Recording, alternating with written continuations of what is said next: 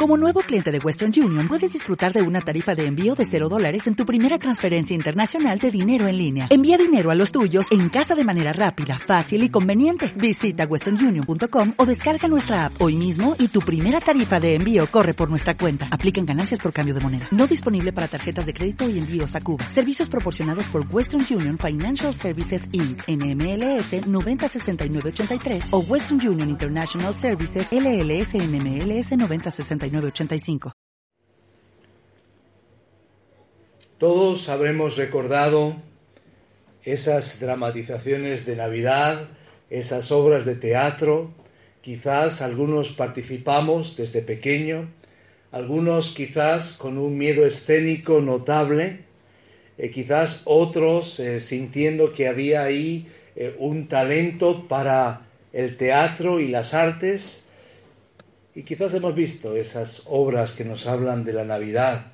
También hemos visto aquellas escenas donde María no sale y no sabemos qué ha pasado, donde los pastores de repente eh, se estaban ahí, eh, no peleando detrás de, de, los bastidores, pero diciendo a quién le toca primero.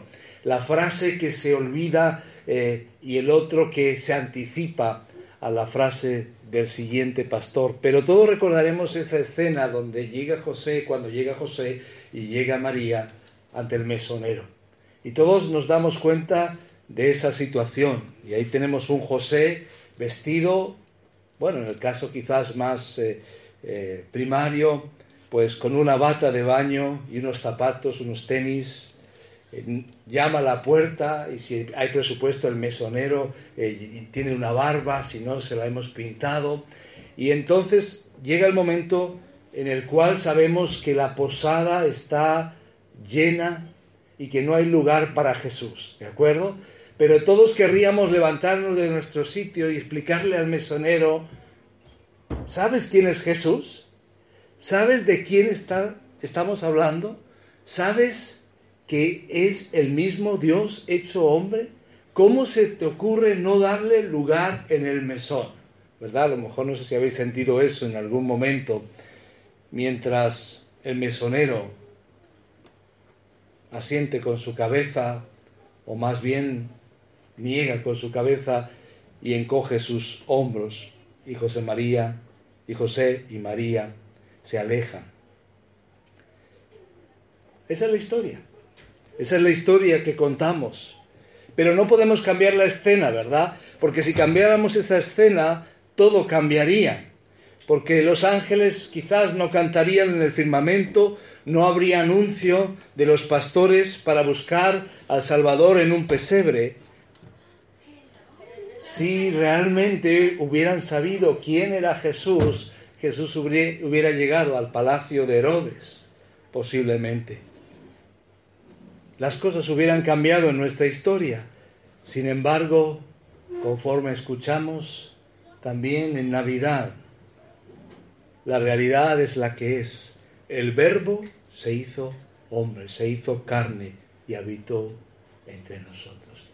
Esa es la historia.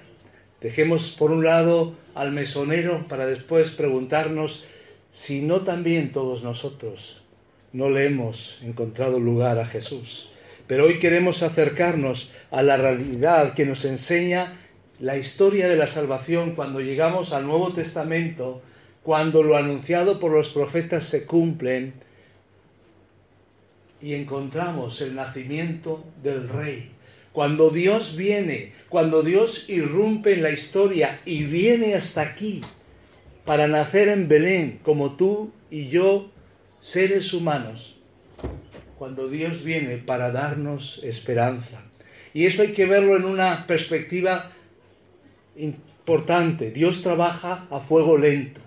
Dejábamos a Malaquías, dejábamos al pueblo construyendo los muros y construyendo sus vidas con Nehemías. Y después vienen 400 años de silencio. A veces está el silencio aparente de Dios. Pero Dios sigue obrando hasta el punto que se cumple lo prometido. Y en el tiempo de Dios y a la manera de Dios viene el Mesías. Por eso queremos aprender varias cosas. Esa realidad que es el pesebre, pero que es la cruz, que no podemos disociar, que no podemos separar. Esa realidad que nos lleva a lo que dijo el mesonero, a José y a María. Pero lo que aprendemos aquí en primer lugar es que el verbo se hizo carne y habitó entre nosotros. Si buscáis ahí en Juan capítulo 1, versículo 14, lo dice. Y aquel verbo fue hecho carne y habitó entre nosotros, y vimos su gloria, gloria como del unigénito del Padre, llena de gracia y de verdad. Esa es la realidad que estamos encontrando aquí el verbo se hizo carne y habitó entre nosotros. Lo que vemos aquí es que ese verbo es Dios y se encarna. Es curioso cuando comparamos los demás evangelios que nos cuentan desde Belén, nos cuentan de diferentes formas, pero acercándose a los primeros momentos de Jesús. Pero Juan comienza con su evangelio impactándonos, con su descripción de Jesucristo. Interesante que no aparece la mención a Jesús hasta el versículo 17, pero va hablando de Jesús. Y de inmediato queda claro que está hablando de Jesús. En lugar de comenzar con la historia de su nacimiento, Juan nos confronta con su deidad en la eternidad. En el principio era el verbo y el verbo era con Dios y el verbo era Dios. Nos confronta con la majestad de Jesucristo. En la historia primaria, el rey del reino viene y se encarna. Esa es la realidad. Juan quiere que admiremos a Jesús como Dios y como aquel que nos revela al Dios invisible. Como dice la palabra, a Dios nadie le dio, le vio jamás el unigénito Hijo del Padre le ha dado a conocer. Ha sido revelado el Dios invisible, tal como la palabra revela el pensamiento. Así Dios es revelado, encarnado. Y es importante darnos cuenta de esta realidad frente a otros que también hablan de Jesús, pero no le reconocen como Dios. Es importante centrarnos en esta realidad. Jesucristo es completamente Dios. También como vemos que nace en Belén, también es totalmente hombre. Como alguien dijo en el pasado, si Jesús no es Dios, entonces somos pecadores sin un Salvador. Si Jesús fue solo un hombre, entonces murió simplemente por sus propios pecados. Y todavía estamos en nuestros pecados, no tenemos esperanza. Pero Jesús fue hombre, Jesús es Dios. Jesús se encarnó. Como alguien más escribió, un Salvador, no del todo Dios, es un puente roto en el otro extremo. Por eso tenemos a un Dios encarnado. Y esta realidad que nos ayuda a entender que el verbo se hizo carne y habitó entre nosotros. Quizás nos despista un poco a encontrar la palabra verbo o palabra, pero viene del concepto griego logos, del cual vienen términos como lógica y razón. Y ya algunos eruditos y filósofos griegos hablaban de estos conceptos. Por ejemplo, Heráclito, que vivió en Éfeso y que observó, por ejemplo, que uno nunca se mete en el río, en el mismo río dos veces, porque cuando pasamos por el río y nos introducimos en el río, una vez y dos veces ya no es el mismo río en el sentido de que el agua sigue pasando. Pues él, él habló del logos como la sabiduría omnipotente que lo mueve todo.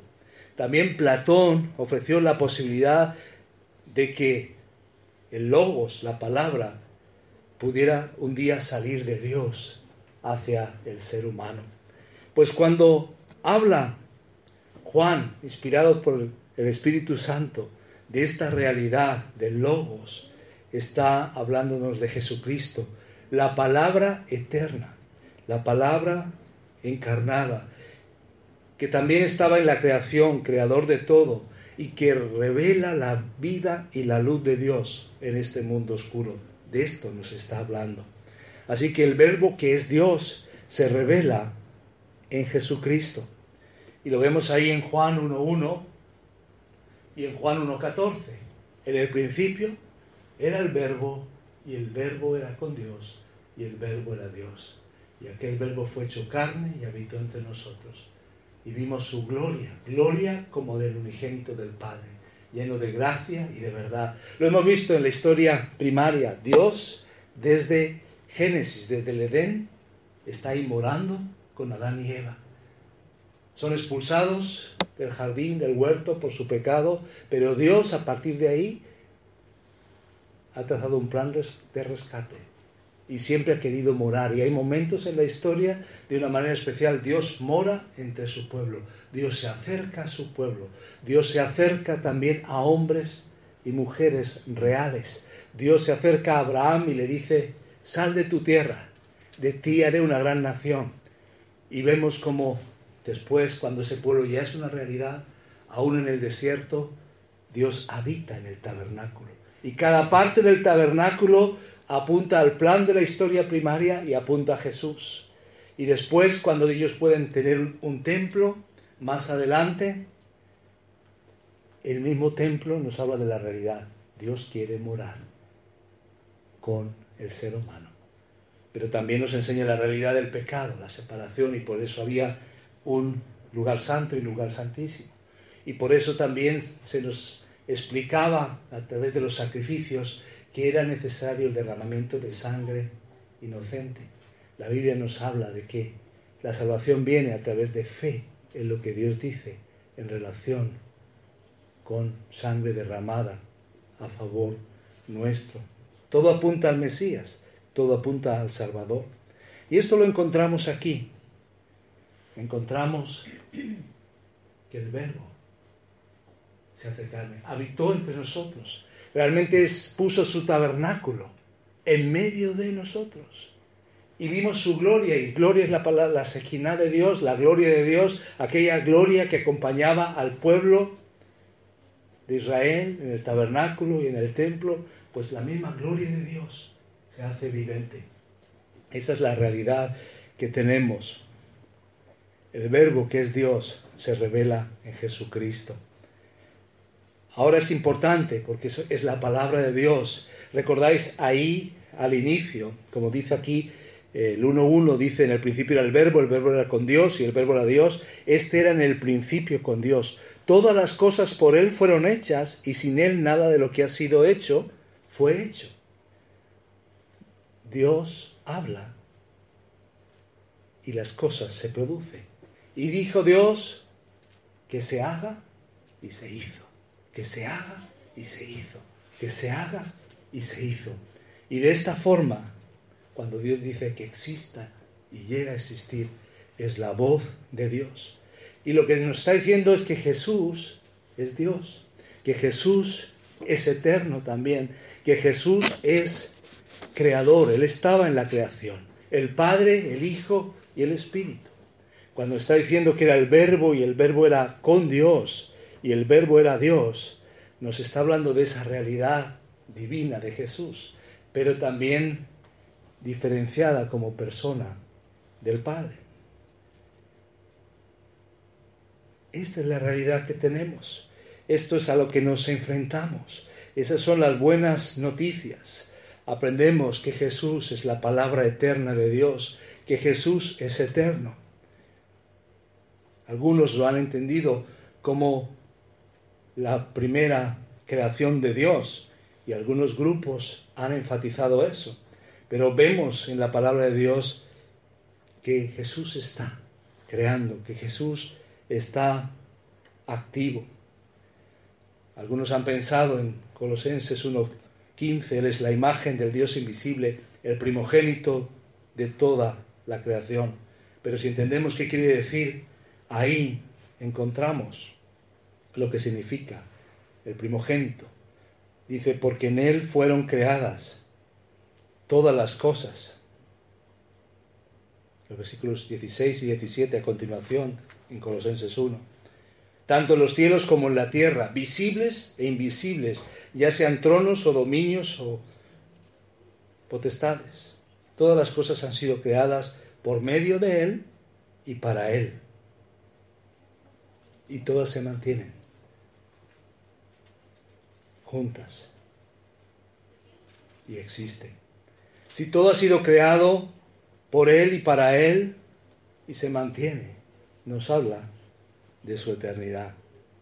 Así que eso es importante. Esa segunda persona de la Trinidad, ese Jesús que es Dios, como dice, y el verbo era Dios. Pero no solamente eso, también el mismo Jesús lo va a ir reconociendo cuando Él dice yo soy. Cuando se acercan a Él, ¿verdad? Y Él perdona pecados. Cuando Tomás ve al Señor resucitado, ¿recordáis lo que clama? Mi Señor y mi Dios. Es una exclamación de quién es Él. Pero también se nos dice que Jesús es la palabra. Y como la palabra revela al Dios invisible, le da a conocer. Y también como la palabra muestra nuestra responsabilidad hacia Dios. Dice en Hebreos 1 que después de haber hablado a los padres por los profetas de muchas maneras, en los últimos días nos ha hablado a través del Hijo. Nos dice Juan 3:36, el que cree en el Hijo tiene vida eterna. Pero si no, no verá la vida. Está claro, Jesús es el creador de todas las cosas que existen. Jesús es el autor de la vida. Y todo esto lo encontramos aquí. Ahora, ¿Qué más nos está enseñando este pasaje? ¿Qué quiere Dios enseñarnos hoy? Él se ha acercado, Él ha tomado la iniciativa. Pero, ¿qué más vemos aquí? Hemos dicho que el verbo se hizo carne y habitó entre nosotros, que el verbo que es Dios se revela en Jesucristo con todo lo que implica. Pero hay la otra realidad. Si queda claro que Jesús es Dios, también queda claro que Jesús es hombre y viene como uno de nosotros. Y esto también es parte del Evangelio. Jesús nació como hombre normal, como hombre común, como hombre ordinario, entre personas comunes, normales y ordinarias. Fijaros lo que dice ahí Lucas 1, 34 y 35. Podéis buscarlo también en vuestra, en vuestra Biblia. Entonces María dijo al ángel, ¿cómo será esto? Cuando le estaba hablando de lo que iba a ocurrir en cuanto al Mesías, que iba a venir a través de María. Dice, pues no conozco varón, respondió el, ángel, le dijo, el Espíritu Santo vendrá sobre ti y el poder del Altísimo te cubrirá con su sombra, por lo cual también el santo ser que nacerá será llamado Hijo de Dios. ¿Cómo será esto? Soy una chica normal, soy una joven normal, soy una joven sencilla. Como Dios se fija en mí. Jesús nace de una virgen, sin necesitar ninguna ayuda de nosotros, ni de nadie más para nacer. Es Dios, es una obra sobrenatural. Y ahí tenemos a José. Antes al decir, ¿verdad? José y María. Salieron juntas, ¿verdad?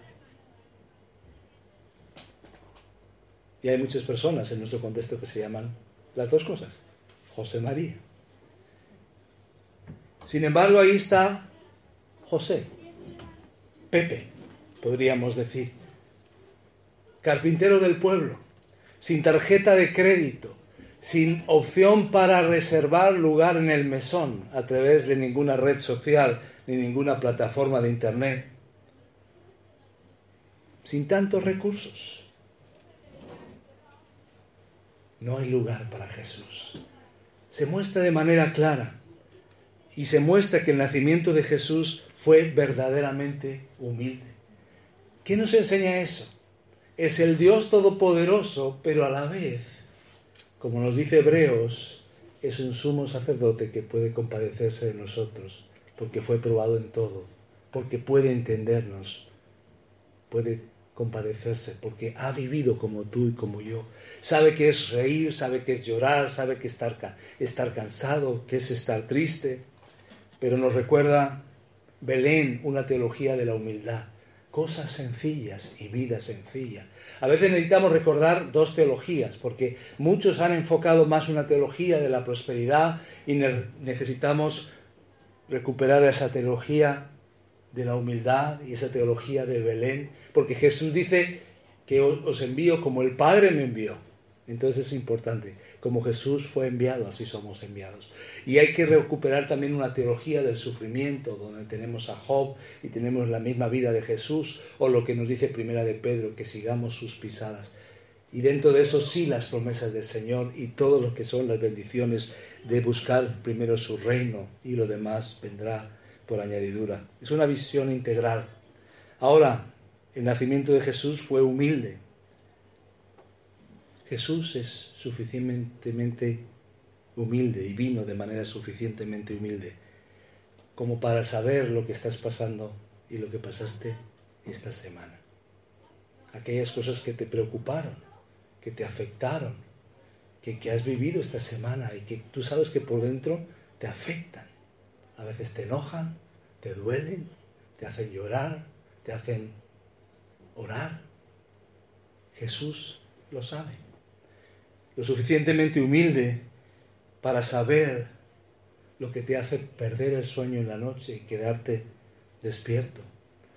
Humilde lo suficientemente para huir, para oír, quiero decir, al inmigrante, al indigente, al que no tiene quizás un destino seguro. Suficientemente humilde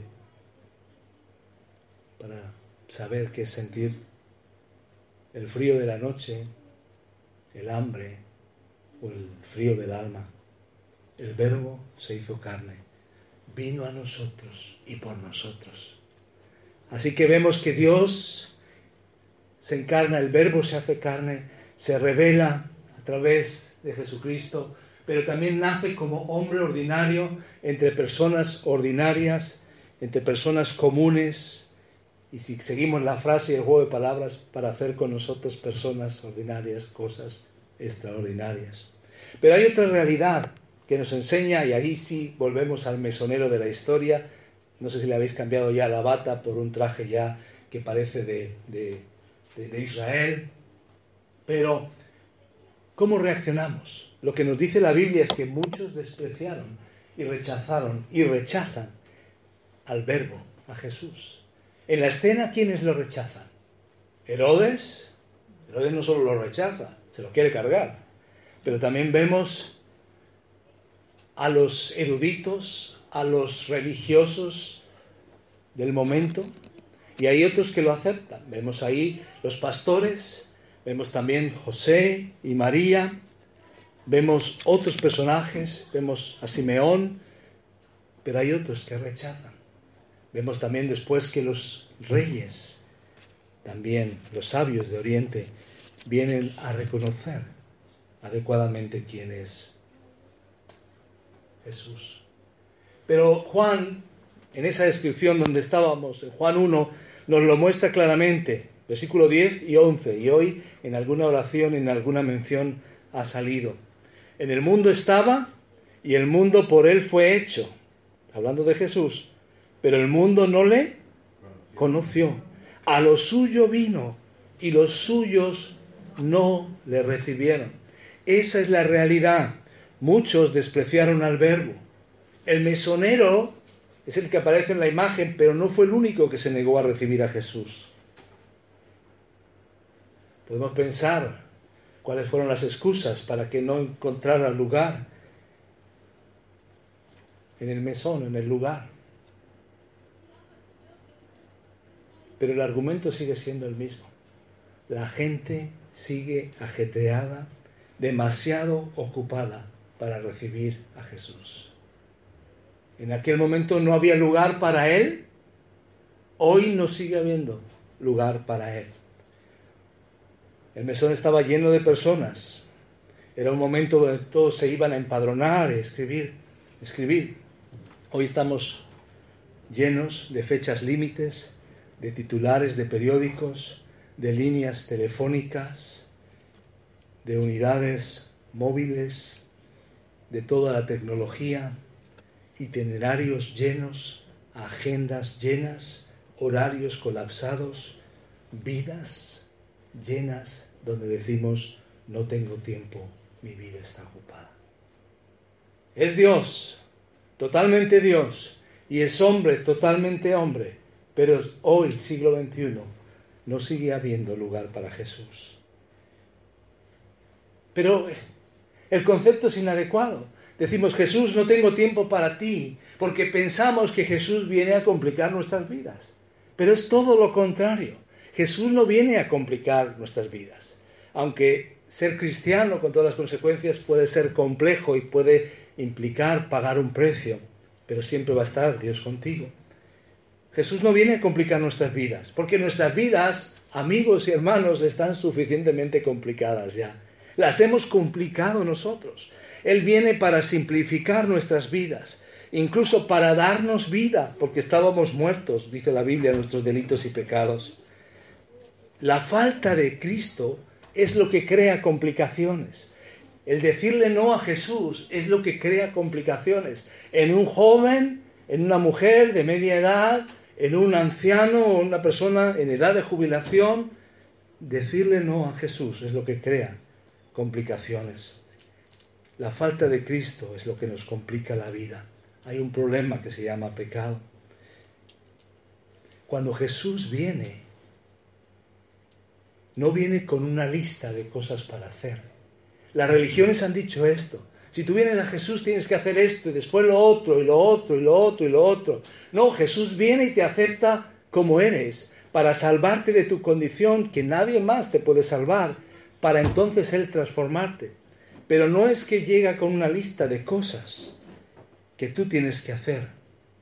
No, no se trata de eso. Él viene con una lista de cosas que Él ha hecho por ti. Y Él dice, ha sido por la obra de Cristo, perdonado. Recibes vida eterna, recibes absolución de tus pecados, perdón total, rescate total.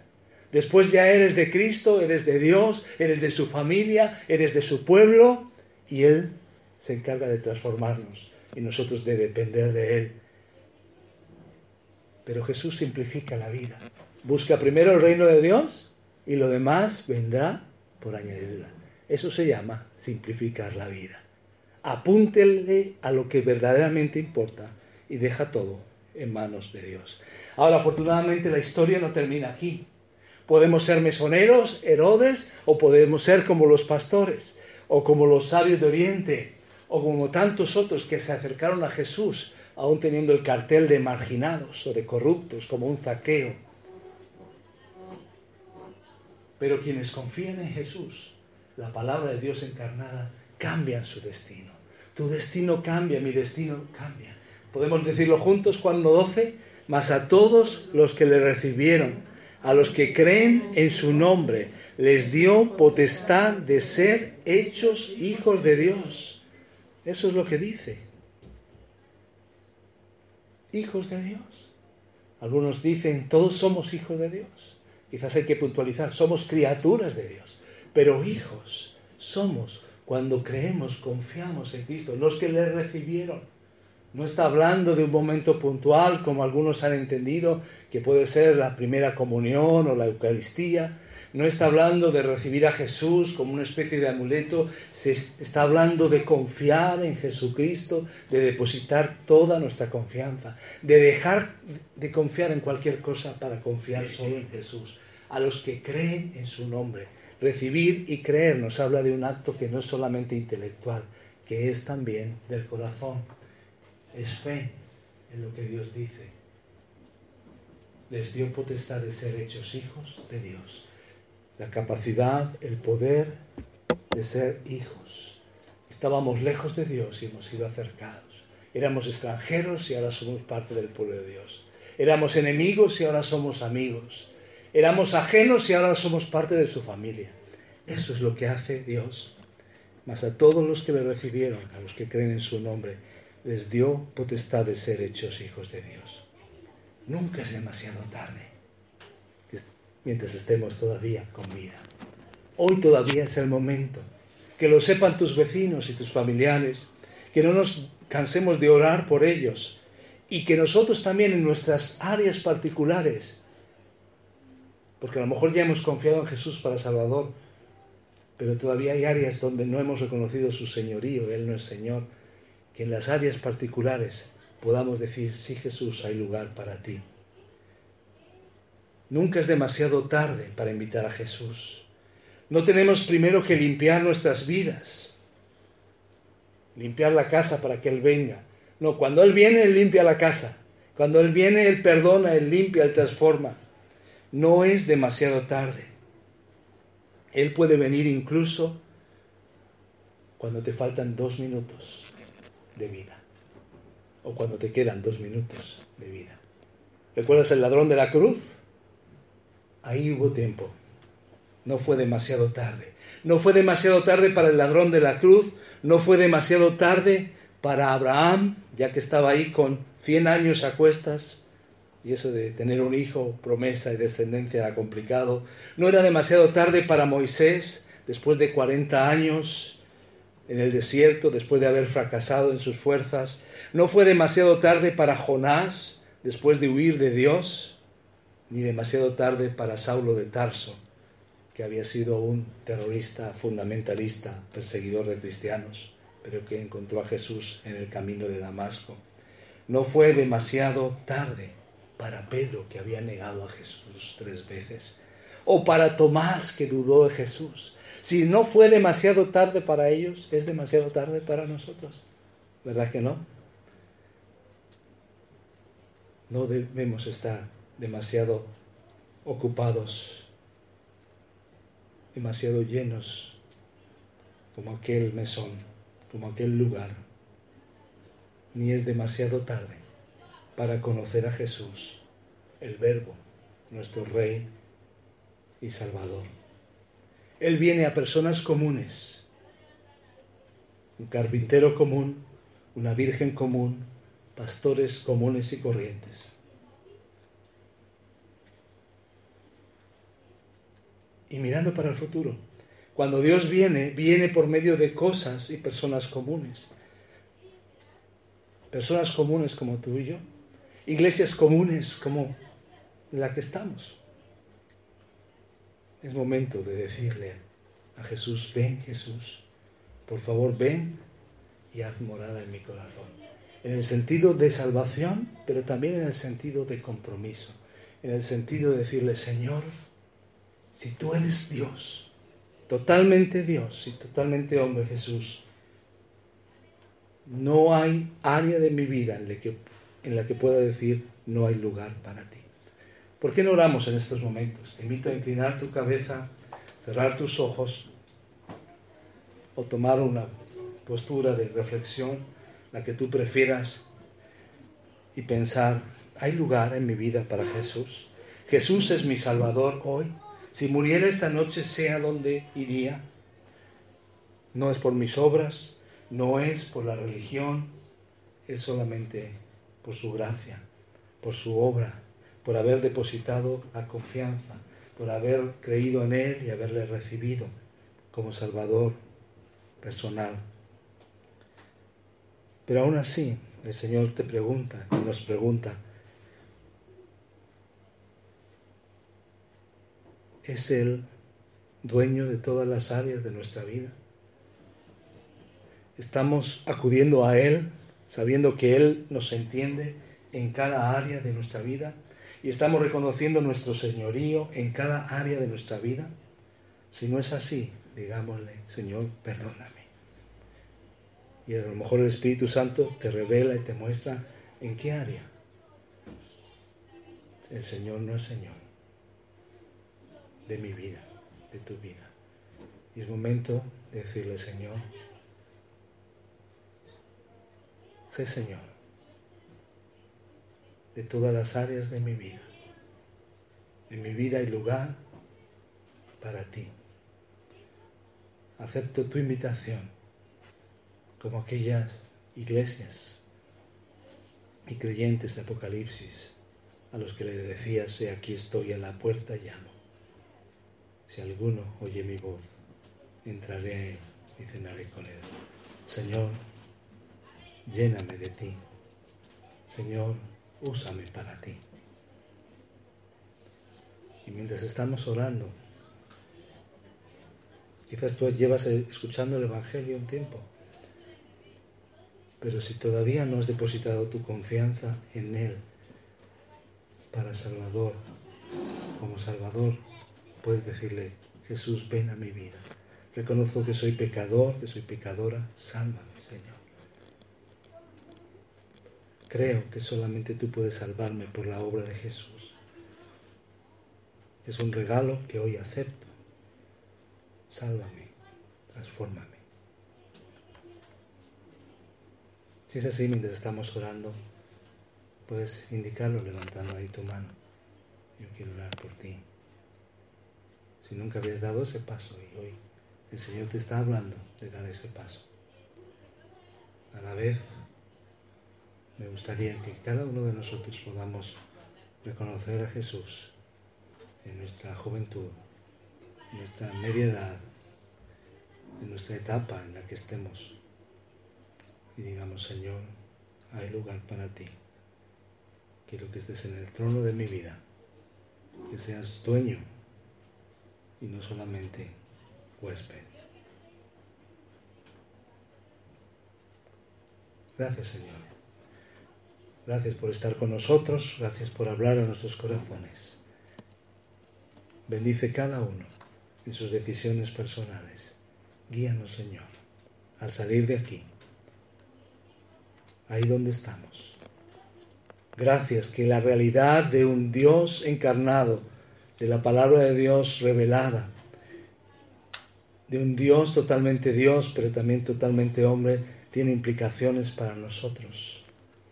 Y aunque hay quienes rechazan, Señor, hoy nos comprometemos con seguir compartiendo tu mensaje. Gracias, Señor, que todavía hay tiempo para que tú sigas salvando. En el nombre de Jesús. Amén. Join us today during the Jeep Celebration event. Right now, get 20% below MSRP for an average of 15178 under MSRP on the purchase of a 2023 Jeep Grand Cherokee Overland 4xE or Summit 4xE. Not compatible with lease offers or with any other consumer incentive offers. 15,178 average based on 20% below average MSRP from all 2023 Grand Cherokee Overland 4xE and Summit 4xE models in dealer stock. Residency restrictions apply. Take retail delivery from dealer stock by 4-1. Jeep is a registered trademark.